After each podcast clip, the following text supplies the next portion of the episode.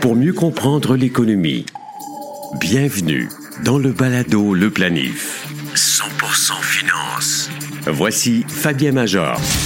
Et c'est reparti. Bienvenue à une nouvelle édition du seul podcast d'information économique consacré à la planification financière. Comme d'habitude, nos épisodes ne sont jamais des infos publicités et peuvent accueillir à nos micros des professionnels et spécialistes de toutes les petites et grandes institutions. L'objectif est toujours de démystifier la finance et présenter des applications concrètes de la planification financière. Aujourd'hui, notre épisode est consacré aux leaders de la lutte au changement climatique. Durant le printemps et l'été 2021, nombreuses ont été les grandes sociétés de gestion de patrimoine qui ont lancé des fonds et des FNB, poussant le concept d'investissement responsable un peu plus loin. Je vais vous présenter les plus récentes solutions du genre. Ce n'est pas d'hier que la gestion d'environnement nous cause des soucis. Il y a plus d'un siècle, les villes d'Europe ont dû redoubler d'imagination pour gérer les ordures. Notre capsule historique du jour avec Isabelle Junot traitera justement de la naissance du traitement et du ramassage des déchets. Notre invité du jour est Steve Bellil, le gestionnaire de portefeuille chez Manuvie. Il est aux commandes d'un fonds d'investissement ciblant justement les leaders en environnement. Le balado Le Planif est partenaire d'InfoBref, un nouveau média d'information destiné aux professionnels et aux gens d'affaires.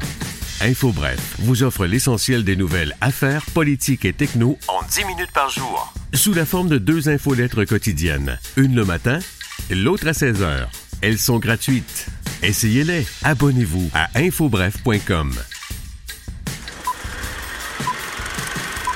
Comme nicotine, Colt, diesel, morse, braille, frisbee, guillotine, kalachnikov ou jacuzzi, le mot poubelle est avant toute chose un nom de famille.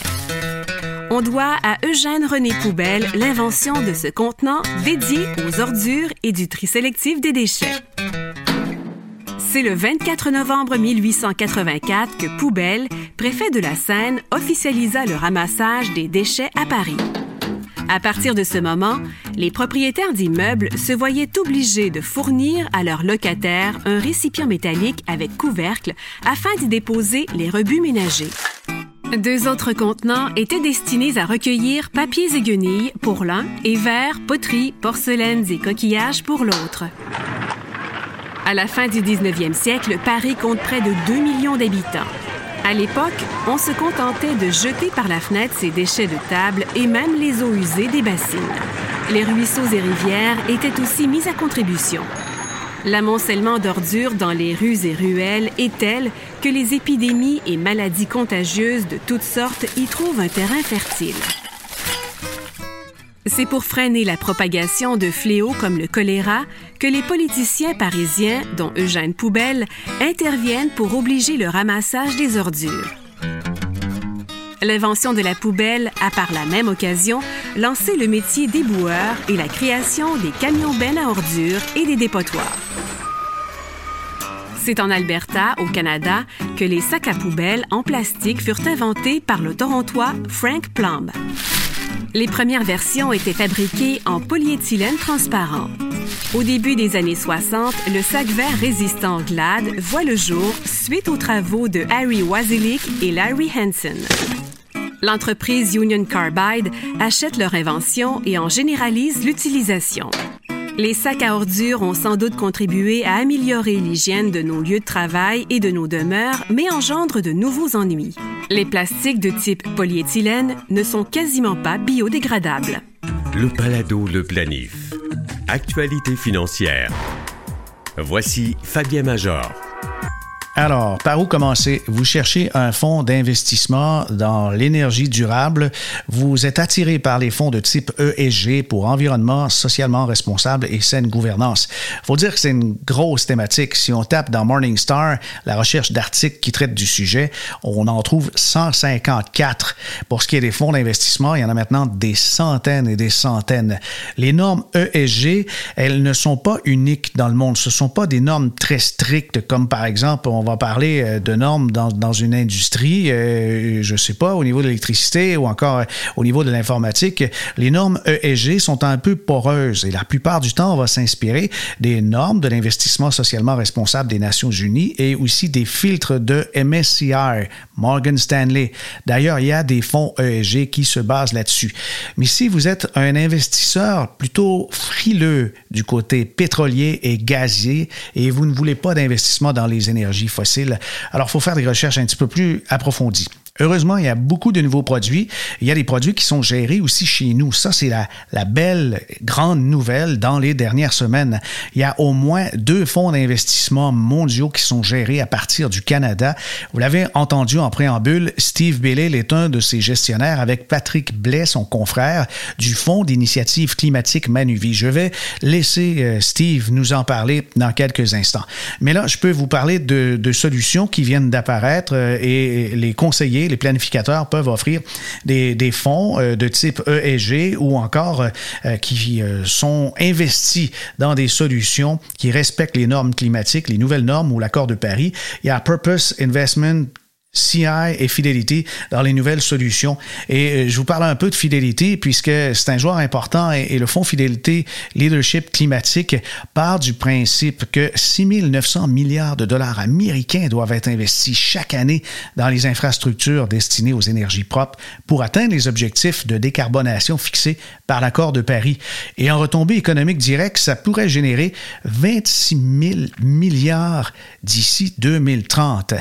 Pas étonnant non plus qu'il y a 130 pays dans la course, des pays qui ont pris ou qui songent à prendre des engagements pour atteindre la neutralité carbone et qui devraient investir massivement pour réduire leurs émissions.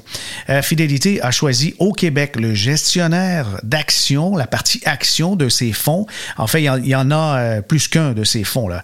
Il y a un fonds euh, qui est équilibré, puis un autre en obligation, mais il y a le fonds d'action qui est, lui, géré par Hugo Lavallée, le gestionnaire qu'on pourrait dire contrarian, qui fait de la recherche fondamentale ascendante et qui a pas trop de difficultés à surclasser, à même déclasser, je devrais dire, ses indices de référence. C'est une très, très, très bonne nouvelle.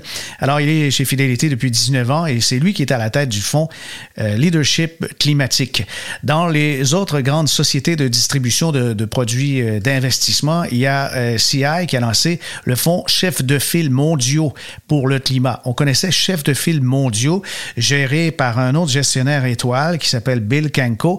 Cette fois, le chef de file mondiaux pour le climat a été euh, confié au euh, Monroe, au groupe Monroe Partners euh, qui est en Australie. Nick Griffin est le gestionnaire étoile. C'est une équipe basée en Australie, mais qui investit à l'échelle mondiale dans des, sociétés qui sont des leaders dans le domaine, c'est-à-dire dans le respect des changements des sociétés qui veulent respecter davantage le climat. Alors, Nick Griffin, bien sûr, il y a un penchant euh, pour la croissance. Vous aviez tantôt Hugo Lavallée qui a un penchant un peu plus euh, valeur pure, contrarian. Alors, ça fait quand même euh, deux, grands gestionnaires qui ont des, des, des, mandats, qui ont en fait des mandats similaires, mais plutôt des philosophies d'investissement très complémentaires. On, commence à avoir des noms dans leurs différents choix et c'est étonnant. On trouve même des entreprises qu'on connaît, qu'on a vues. On a vu les logos, notamment, je pense à la compagnie de Saint-Gobain pour ce qui est de la France avec l'équipe Monroe. Euh, il y, a aussi, euh, bien sûr, Tesla. Euh, je me demande si c'est pas un peu cher présentement, mais le gestionnaire, c'est lui qui fait ses analyses. Darling Ingredients, qui est dans l'alimentation, les boissons, et Darling, ben, ça se retrouve aussi du côté de, chez Fidélité. Donc, on, on, va surveiller ça de très près, cette course, mais c'est pas le choix qui manque. Si vous avez des principes environnementaux, si vous souhaitez faire parler vos dollars, parce que vous savez qu'un dollar, c'est un vote, Hein. On n'a pas qu'à attendre les élections pour voter. Dans sa consommation, on peut le faire et dans ses investissements également. Planifiez mieux avec le balado Le Planif. Parmi les premiers invités qu'on a reçus au balado Le Planif euh, à la saison 1, le gestionnaire de portefeuille Steve Bellil de Manuvie. Il est avec nous maintenant pour nous parler d'un tout nouveau portefeuille qu'il euh, administre. C'est le Fonds d'initiative climatique Manuvie. Bonjour Steve. Bonjour. Merci d'être avec nous et euh, parle-nous des justement des motivations qui ont conduit à la création du Fonds d'initiative climatique Manuvie. Oui, effectivement. Donc, Manly reconnaît qu'au cours des, prochaines années, les changements climatiques vont être, la lutte au changement climatique va être un enjeu super important qui va avoir une influence grandissante sur les, marchés boursiers. D'ailleurs, on l'a déjà vu au cours de, au moins les 18 derniers mois. Euh, donc, euh, on a eu l'idée de lancer un, produit qui permettrait aux investisseurs de se positionner euh, de façon favorable par rapport à cet enjeu-là. Lorsqu'on regardait ce qui existait déjà sur le marché, ce qu'on constatait, c'est que c'était surtout des fonds environnementaux qui investissent dans des, ce qu'on appelle des clean tech, donc des, compagnies qui ont des produits verts, donc des, des éoliennes, voitures électriques, ce genre de choses-là. Euh, ce que ça fait, c'est que ça, ça, crée un portefeuille qui est presque sectoriel, c'est très niché. Euh, on, évalue qu'il y a environ seulement 180 compagnies euh, publiques dans le monde qui, qui œuvrent dans ces, créneaux-là. Oh, c'est pas beaucoup, mais c'est assez limité. Ben oui, c'est vraiment peu, 180. Mais donc, le Fonds d'initiative climatique va viser plus large que des, sociétés dans l'énergie renouvelable. Alors, oui, parce que... oui vas-y. Oh, ben, ce qu'on veut créer un portefeuille qui est, vraiment qui est mondial, qui est vraiment bien diversifié, euh, qui, peut représenter, qui peut remplacer n'importe quelle allocation euh, en action mondiale dans, un portefeuille, justement à cause de cette euh, diversification-là. OK. Et en ce qui concerne la, base, on, va se fier sur quelque chose pour guider justement les, grands thèmes abordés. Vous, vous êtes quand même, je dirais, audacieux. Vous vous basez sur l'accord de Paris, c'est ça? Oui, exactement. Donc, euh, euh, lorsqu'on a voulu établir la méthodologie, on voulait quelque chose qui est transparent, qui est objectif et qui est robuste sur le point de vue euh, scientifique. donc, lorsqu'on a regardé quelles entreprises devraient être incluses dans le fonds, bien sûr, on a considéré les compagnies de, dont je parlais tantôt de clean tech. Donc, oui, on en a des éoliennes, on a un fournisseur de pièces pour les voitures électriques, on a des, compagnies qui travaillent au niveau de la gestion de l'eau, etc. Donc, on a beaucoup de compagnies intéressantes, mais le fonds va bien au-delà de ça. Euh, et un des éléments qu'on a considéré comme vraiment euh, un standard dans, dans, tout ce qui est de, la lutte au changement climatique, euh, c'est une initiative qui fait partie de, de l'ONU, qui s'appelle le Science Based Target Initiative. Ce que, ce que cet organisme-là fait, c'est que les entreprises soumettent leur plan de réduction des gaz à effet de serre à cet organisme-là et eux, avec, avec l'appui de modèles scientifiques, vont évaluer si le plan des entreprises est en ligne avec l'esprit des les objectifs des accords de Paris, dont l'objectif le plus ambitieux est de limiter le réchauffement de la planète à 1,5 degrés. OK. Et, de votre côté, donc, euh, vous allez vers des entreprises, euh, vous euh, manifestez de l'intérêt vers des entreprises qui ont aussi des cibles qui sont globales, qui sont mondiales. Je, voyais que vous ciblez quand même d'avoir un peu plus bas, donc on vient d'en parler, que l'objectif de température de l'accord de Paris, plus 2 degrés Celsius. Parle-nous de ça un peu, le, les, degrés d'augmentation de température, parce que je crois que les, les gens, lorsqu'on parle d'investissement, ils ne sont pas dans la température euh, précise, mais c'est un point très important. Oui, effectivement. Puis euh, lorsque lorsqu'on évalue la température de, chaque compagnie, c'est basé vraiment sur des modèles climatiques. Euh, et chaque compagnie, dans le fond, est, sur une trajectoire différente. Donc, présentement, on a des compagnies dans certaines industries qui ont des émissions déjà très faibles, alors que d'autres compagnies, comme par exemple les compagnies de chemin de fer, ont une intensité carbone qui est nécessairement plus élevée. Euh, on reconnaît que dans les prochaines années, on va continuer d'avoir besoin de, de chemin de fer et de d'autres industries comme ça qui présentement ont des émissions élevées. Mais ce qu'on veut, c'est que autant celles qui ont des émissions faibles, comme les compagnies de logiciels, que celles qui sont plus euh, euh, intensives sur le niveau carbone, on veut qu'elles aient tout un plan de réduction de gaz à effet de serre qui va atteindre certaines cibles euh, ambitieuses d'ici 2030 et qui vont atteindre le net zéro en 2050. C'est vraiment ça l'objectif qu'on recherche. Alors, dans l'investissement, bien sûr, euh, on ne peut pas départager le risque et les opportunités, mais maintenant, l'environnement, ben, ça se traduit par des risques importants, des risques d'entreprise. Je, crois même que pour l'investissement traditionnel qui ne se dit pas ESG pour environnement, social, responsabilité et saine gouvernance, euh, il y a quand même un risque d'investir dans des entreprises qui ne respectent pas du tout aucune norme. Oui, ces risques-là vont aller en augmentant. Euh, les entreprises qui n'ont pas d'objectifs de, euh, robustes pour lutter contre les changements climatiques vont être nettement désavantagées parce que les gouvernements vont continuer d'augmenter la réglementation, les taxes carbone, ce genre de choses-là. Et les entreprises qui sont moins bien positionnées ou qui n'ont pas encore commencé leur transition vont être à un, net désavantage sur leurs compétiteurs. Donc, nous, ce qu'on croit, euh, c'est que les entreprises qu'on détient dans le, fonds qu'on vient de lancer euh, ont déjà un avantage concurrentiel sur les autres au niveau de leur rentabilité potentielle, au niveau des parts de marché. Euh, mais en plus, on pense que le marché boursier va leur octroyer une valeur supérieure parce qu'ils vont représenter un risque qui est moindre. Donc, on va gagner sur deux fronts à notre, à notre avis au fur et à mesure que les gouvernements vont euh, augmenter. D'ailleurs, les accords de Paris, ce sont des, objectifs qui sont euh, qui vont être en, constant resserrement. Donc, euh, à chaque à chaque année, à chaque période, on va augmenter les normes. et donc, les entreprises qui n'ont pas pris l'initiative maintenant ne sont pas capables de suivre la cadence. D'accord, ça représente euh, des, risques euh, tout court pour n'importe quel investisseur à ce moment-là, si, on n'a pas un, plan en bonne et due forme. Là. depuis que tu as commencé dans le monde de l'investissement, ben, comme tout le monde, on, apprend continuellement. Euh, ben, on s'est connu, Steve, quand tu étais chez Standard Life. La division investissement a été acquise par Manuvie. On a eu des contacts à ce moment-là. Maintenant, initiative climatique, ça t'amène dans une autre dimension. Qu'est-ce que tu as appris jusqu'à maintenant en faisant les recherches et en créant ce fonds avec tes confrères, consorts? Ben, on a appris beaucoup, je dirais, depuis euh, longtemps parce que euh, même quand j'étais au début de ma carrière, euh, l'ESG, l'analyse environnementale, c'est quelque chose qu'on a toujours euh, tenu compte dans notre processus d'investissement. au cours des dernières années, il y a eu beaucoup d'intérêt de la part de nos clients d'en savoir plus sur comment on fait. Donc, on a beaucoup augmenté nos ressources, dit à ça. Maintenant, chez Manuvie, on a une équipe de 25 personnes à temps plein qui aident les gens comme moi dans, dans leur analyse ESG, l'analyse environnementale. Euh, on a accès à des bases de données qui sont de, plus en plus euh, euh, complètes, qui sont de plus en plus utilisables. et on a vraiment formalisé et raffiné notre, façon d'intégrer l'ESG à l'investissement. et d'ailleurs, Manivier était reconnu pour sa façon de faire là-dedans parce que, par exemple, un, des standards au niveau de l'investissement responsable, c'est un autre organisme qui est affilié à l'ONU qui s'appelle le PRI, donc Principle for Responsible Investing.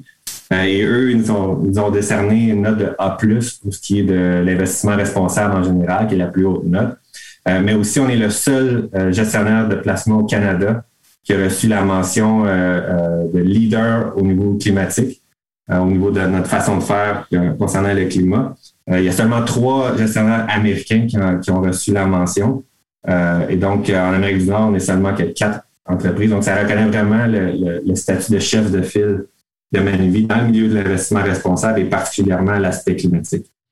Eh ben, c'est drôlement, drôlement intéressant. Hein. Franchement, les, les honneurs euh, déjà presque en partant, alors que ben, c'est pas en partant, mais on entend plus parler maintenant au, niveau euh, du commun des mortels. Euh, Steve, ce qu'il y a d'intéressant aussi avec le Fonds d'initiative climatique, c'est que il y a un peu de Québécois là-dedans. Là. Il y a même deux, deux joueurs importants qui sont justement québécois. Euh, effectivement, au sein de notre équipe, euh, euh, on, a la moitié de notre équipe qui est basée à Montréal, donc l'expertise vraiment au Québec. Et aussi au niveau de l'équipe ESG, e on a aussi deux personnes basées à Montréal, donc ça, facilite beaucoup la collaboration entre nos deux groupes et ça nous permet vraiment d'arriver à, mieux collaborer pour avoir un, un, produit qui est vraiment chef de file. Oui, il y a Patrick Blais et euh, Steve Bellil, justement, c'est toi. Là. Alors, Patrick, euh, lui aussi est dans l'investissement, euh, dans l'investissement socialement responsable depuis un petit bout? ben oui, Patrick est le leader de mon équipe et effectivement, on applique le même processus. ensemble, on des produits en action canadienne, action mondiale, à peu près à moitié au niveau institutionnel. Euh, d'ailleurs, le fonds d'initiative climatique est aussi disponible pour les, institutions, les caisses de retraite, euh, les fondations. Euh, et l'autre moitié en fonds mutuel et distinct est disponible pour monsieur tout le monde.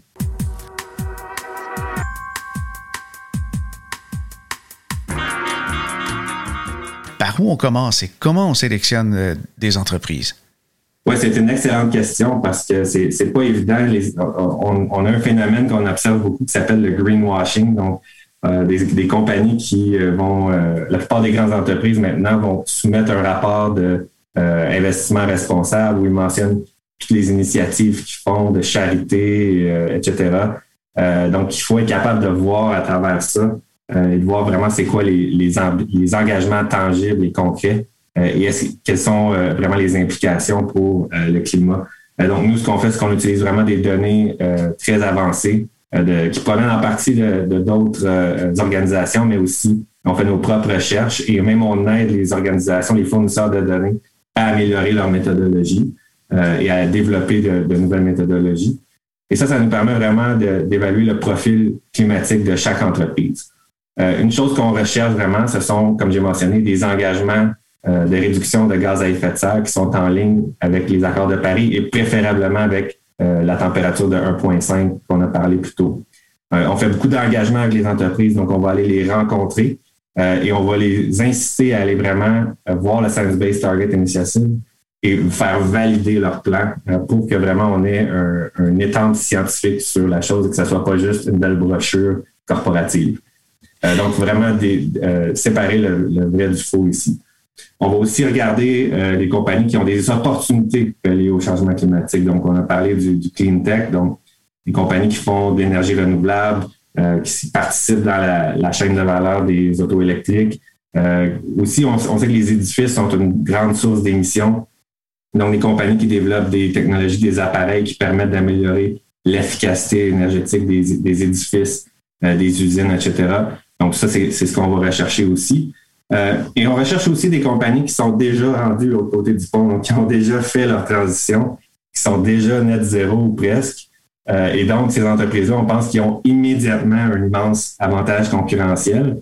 Euh, et donc, on fait une place dans notre portefeuille pour certaines de, ces compagnies-là qui euh, ont un avantage sur leurs concurrents au fur et à mesure que les taxes carbone vont augmenter. Donc, quand on met tout ça ensemble, ça nous permet de bâtir un portefeuille qui est exposé à beaucoup de, régions géographiques, mais aussi beaucoup de secteurs de l'économie, donc qui n'est pas dans une niche sectorielle quelconque. Donc, on a des entreprises de technologie, de logiciels, des compagnies industrielles.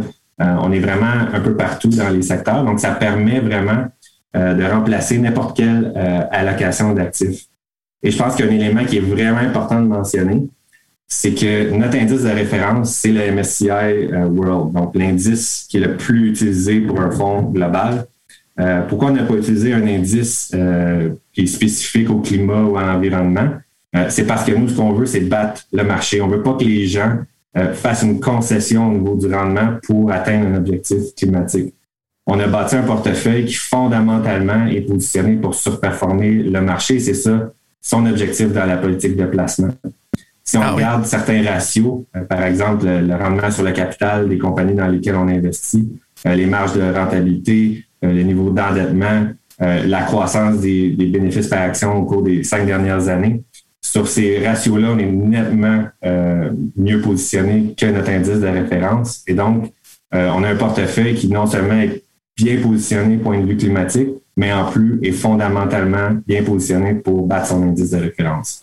Mais comment on peut expliquer qu'une entreprise euh, déjà si tôt euh, puisse avoir des, des, des, rendements ou en fait des, des, chiffres plus attrayants que les autres? Est-ce que c'est euh, carrément l'allocation du capital qui fait en sorte qu'ils sont capables de mieux administrer ou c'est la réputation qui fait que les investisseurs sont tentés peut-être un mix des deux? Euh, ben, en fait, nous, au niveau fondamental, on, on, applique la même méthodologie, la même processus d'investissement pour ce produit-là que pour l'ensemble euh, des produits avec lesquels on a eu vraiment un succès dans les, au cours des, des, 5 à 10 dernières années. On focus sur les cash flows. Donc, on, on s'attarde surtout sur combien de cash une compagnie peut générer euh, de façon soutenable dans le futur, plutôt que de se fier aux mesures de profit ou EBITDA ou des, des mesures qui sont plus facilement manipulables par la direction des entreprises. Donc, nous, on, focus sur le cash et euh, on focus aussi, comme tu as mentionné, l'allocation du capital est un élément important. Donc, on veut des compagnies qui déploient euh, leur, euh, leur, cash dans des investissements qui génèrent des bons rendements. Et ça, ça permet vraiment de créer de la richesse pour les actionnaires. et donc, nous, lorsqu'on on investit dans, dans un leader climatique, on veut, d'un autre côté, que ce soit une compagnie qui génère des bons cash flows, euh, et qui investit dans des projets qui vont créer de la, richesse pour nous parce que sinon, on ne va pas surperformer notre indice. Donc, ça, c'est très important. Dans le fond d'initiative climatique Manuvier, est-ce qu'on applique des filtres négatifs pour exclure des sociétés de l'alignement? Oui, effectivement. donc, les compagnies qui sont dans, qui génèrent une bonne partie de leurs revenus, plus de 10% dans ce qui est l'alcool, les casinos, les armes à feu, le tabac, par exemple, sont exclus automatiquement.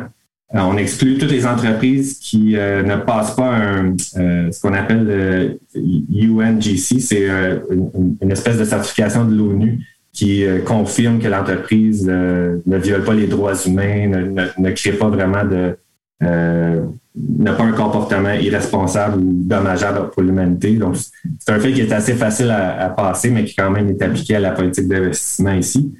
Euh, et aussi, euh, on exclut les compagnies qui génèrent beaucoup euh, d'électricité à partir de combustibles fossiles. donc, le charbon, surtout, c'est quelque chose qu'on veut vraiment éliminer.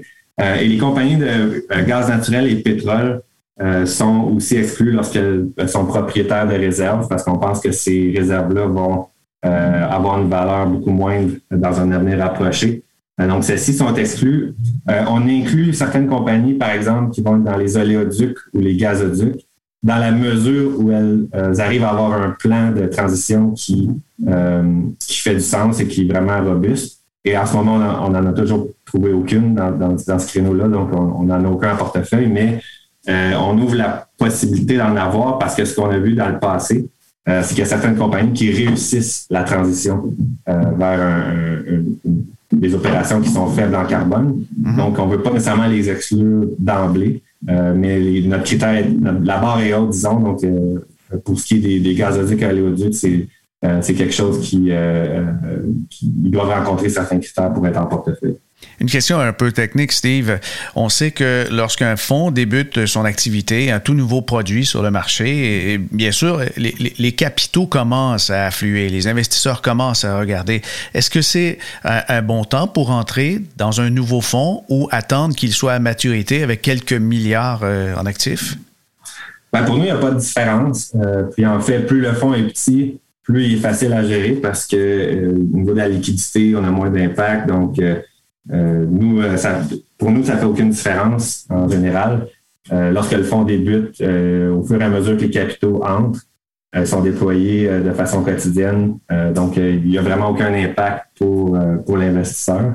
et comme je mentionnais, ben, avec un fonds plus petit, lorsqu'on achète les actions sur le marché, euh, on a un moins gros impact sur le prix, donc euh, c'est un avantage, je dirais. Oui, c'est ça. Euh, je, t'amenais sur cette tangente-là, justement, en fonction de la souplesse, parce que parfois, des fonds d'investissement sont tellement gros que lorsqu'on liquide une position, on influence même la, valeur des, parts du fonds en question.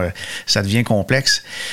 Steve, je sais que vous n'avez peut-être pas une responsabilité sur ce qu'on dit en, bon, en bon latin, le pricing, mais quand même, le frais de gestion il est euh, étonnamment bas. On a 0,72 euh, en série F pour euh, le Fonds d'initiative climatique.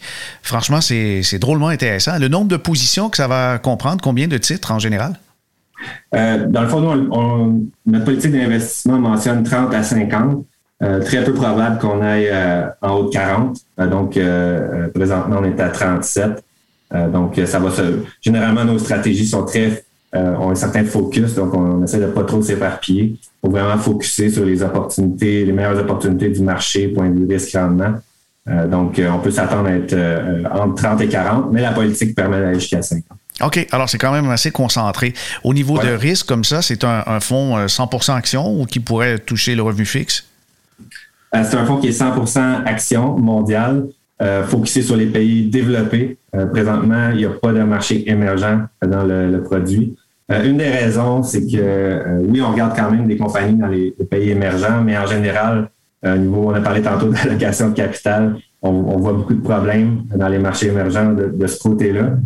nous, notre philosophie concernant les marchés émergents, c'est que le meilleur moyen d'avoir une exposition à ces économies-là, qui ont une meilleure croissance en général que les pays développés, c'est de le faire à travers des multinationales qui sont domiciliées dans les pays développés euh, et qui vont nous offrir euh, plus de discipline dans l'allocation du capital euh, et moins de risques aussi pour l'investisseur. Historiquement, c'est vraiment ce qu'on a observé. c'est que malgré la croissance supérieure des pays émergents, leur marché boursier n'a vraiment pas suivi la parade. et donc, nous, c'est vraiment cette, cette philosophie-là qu'on continue d'appliquer. et donc, présentement, pas d'exposition au marché émergent et vraiment un focus sur les multinationales. Donc, si vous regardez l'allocation géographique éventuellement lorsqu'elle va être publique, il y a une bonne allocation à l'Europe, mais ce ne sont pas des compagnies qui sont exposées spécifiquement à l'économie européenne. Ce sont des multinationales et dans certains cas, elles ont plus de 50% de leurs revenus qui viennent des États-Unis euh, et le reste des revenus vraiment dispersés à travers le monde. Euh, donc, un, focus un, peu plus large cap, large capitalisation. Euh, et donc, aussi, on n'a pas de, biais croissance-valeur. Nous, on est un, gestionnaire core. Donc, on prend les meilleures opportunités dans les deux camps. Euh, on n'est on vraiment pas peinturé dans une ou l'autre euh, des approches et ça c'est vraiment aussi euh, un avantage au niveau de notre façon de gérer. En terminant, Steve, est-ce qu'il y a des, belles entreprises canadiennes qui passent à travers toutes les mailles de votre filet? Oui, effectivement. malheureusement, à cause de la réglementation, on n'est pas encore autorisé à parler de titres qu'on détient à ce stade-ci. Euh, il faut attendre euh, qu'on ait soumis notre premier, euh, nos premiers états financiers pour le fonds et attendre 15 jours et ensuite on est autorisé à en parler. Mais oui, le Canada fait définitivement partie de la composition du portefeuille et on applique les mêmes critères. Et effectivement, au Canada, dans certains des créneaux qui sont très, très pertinents au niveau des changements climatiques, on a certaines compagnies qui font très bien. Ah oui, ben, je, oui, on, devrait. Oui. Merci Steve Bellil pour euh, la générosité du temps pour cet entretien. Alors c'est terminé pour aujourd'hui cette édition du Balado Le Planif. Merci d'avoir été au rendez-vous et bien sûr partagez sur vos réseaux sociaux nos épisodes. Plus on sera nombreux et euh, longue vie, plus longue vie aura le Balado Le Planif. Merci d'avoir été des nôtres. Vous pouvez réécouter les épisodes tant sur Apple, Google, Spotify et toutes les grandes plateformes que vous aimez. Ici Fabien Major. À bientôt.